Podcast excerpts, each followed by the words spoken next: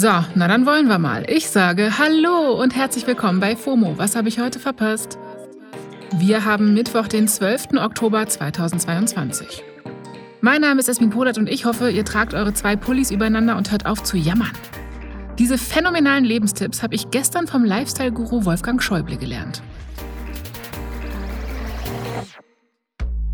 Heute geht es um Spezies und Punkpop, Greta Thunbergs AKW-Antwort und warum Netflix-ZuschauerInnen eine Triggerwarnung wollen.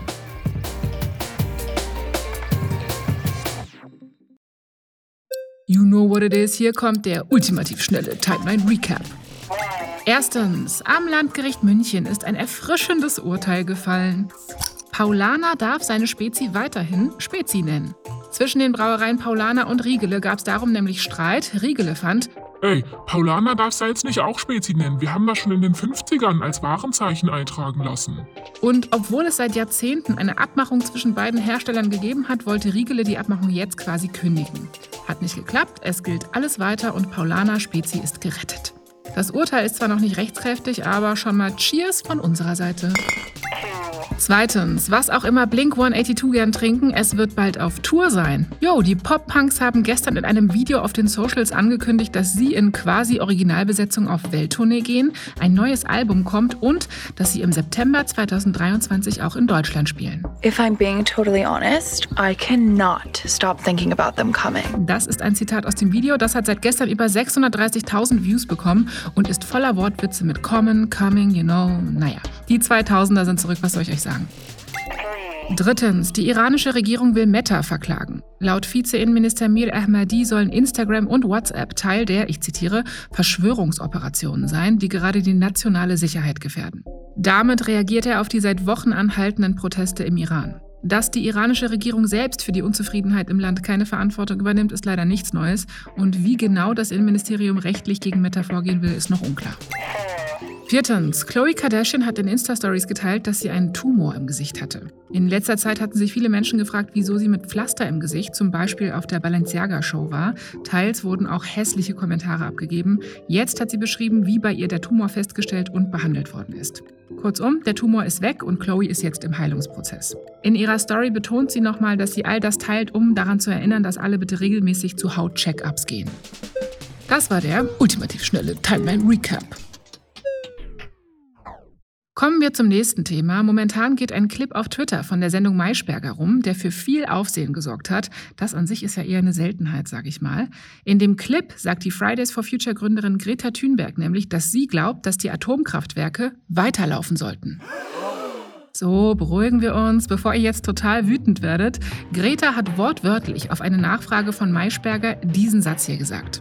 Wenn sie schon laufen, glaube ich, dass es ein Fehler wäre, sie abzuschalten und sich der Kohle zuzuwenden. So, also an der Stelle sollte man nochmal sagen, dass Thünberg die AKWs klar ins Verhältnis zur Kohle gesetzt hat, ja, was by the way auch keine neue Position von ihr ist. Trotzdem ist so ein Clip natürlich ein Sechser im Lotto für alle AKW-Fans und Antagonisten von FDP bis CDU. Finanzminister Christian Lindner hat getwittert, ich begrüße den Zuspruch der FFF-Initiatorin Greta Thunberg für die FDP-Position, unsere Kernkraftwerke am Netz zu lassen. In diesem Energiekrieg muss alles ans Netz, was Stromkapazitäten schafft. Die Gründe sprechen für sich, ökonomisch und physikalisch. CL. Klar, Greta Thunberg hat auf jeden Fall für die FDP gesprochen in dem Moment. Wir alle denken immer nur an die FDP-Position in einer Situation. Bayerns Ministerpräsident Markus Söder hat offenbar halbwegs aufgeregt einen Drüko zum Maischberger Clip gemacht und geschrieben: Interessant. Punkt, Punkt, Komma, Komma. Und zum Beispiel auch Paul Ziemiak von der CDU oder Katja Adler von der FDP haben ihren Social-Media-Senf dazugegeben. Ist schon interessant, ne? Für die, die Thünberg sonst als Göre beschimpft haben, ist sie dann jetzt eine wichtige Stimme, der man zuhören sollte. Okay. Aber wenn schon, dann vollständig bleiben, finden auch viele auf Twitter. Ein User, Stefan Holzheu, hat getwittert: Dann lasst die AKWs von mir aus laufen, aber nur gegen massiven erneuerbare Energienausbau, weg mit Mindestabständen, fossilen Subventionen, Tempolimit, Ernährungswende, Mobilitätswende, Kerosinsteuer, fordert Greta alles auch. Jo, anyways, heute können wir dann das ganze Interview mit ihr bei Maischberger schauen. Und falls ihr eher der Mensch für Netflix seid, da gibt es gerade wieder ordentlich Kritik für ein neues Release. Und nein, diesmal ist es nicht Jeffrey Dahmer. Der Film Luckiest Girl Alive ist momentan auf Platz 1 der Netflix-Charts, ist eine Romanverfilmung und dreht sich um die Journalistin Annie, die von Mila Kunis gespielt wird. Annie ist erfolgreich und glücklich, aber einige traumatische Erlebnisse aus ihrer Vergangenheit lassen sie nicht los. Diese Erlebnisse, unter anderem heftige sexualisierte Gewalt, werden im Film dermaßen explizit dargestellt, dass viele ZuschauerInnen verstört davon sind und jetzt eine Triggerwarnung vor dem Film fordern. Es gibt in manchen Ländern wohl eine Content Warning, also so Schlagwörter wie Sexual Violence und Threat, die da oben im Bildschirmrand angezeigt werden. Aber auch die Einblendung ist nur super kurz und wird offenbar kaum wahrgenommen. Also ich habe vorhin mal reingeseppt und da kam gar keine Warnung. Und ja, der Film ist zwar unter anderem wegen genau diesen expliziten und brutalen Szenen ab 18 gelabelt, aber Altersfreigabe ist ja nicht automatisch eine Triggerwarnung, ne? Und abseits davon, auch mit 18 plus kann man ja von solchen Szenen retraumatisiert werden.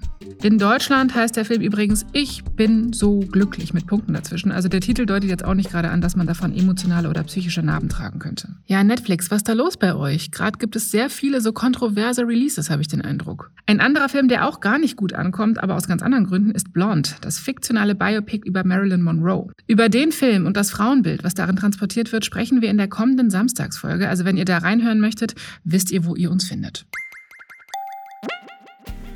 Für jetzt bin ich raus. Das war's für heute mit FOMO und wir hören uns morgen wieder hier auf Spotify. FOMO ist eine Produktion von Spotify Studios in Zusammenarbeit mit ACB Stories. Seid ihr doch mal cool und folgt uns auf Spotify und lasst eine Bewertung da. Danke. Ciao. Ciao.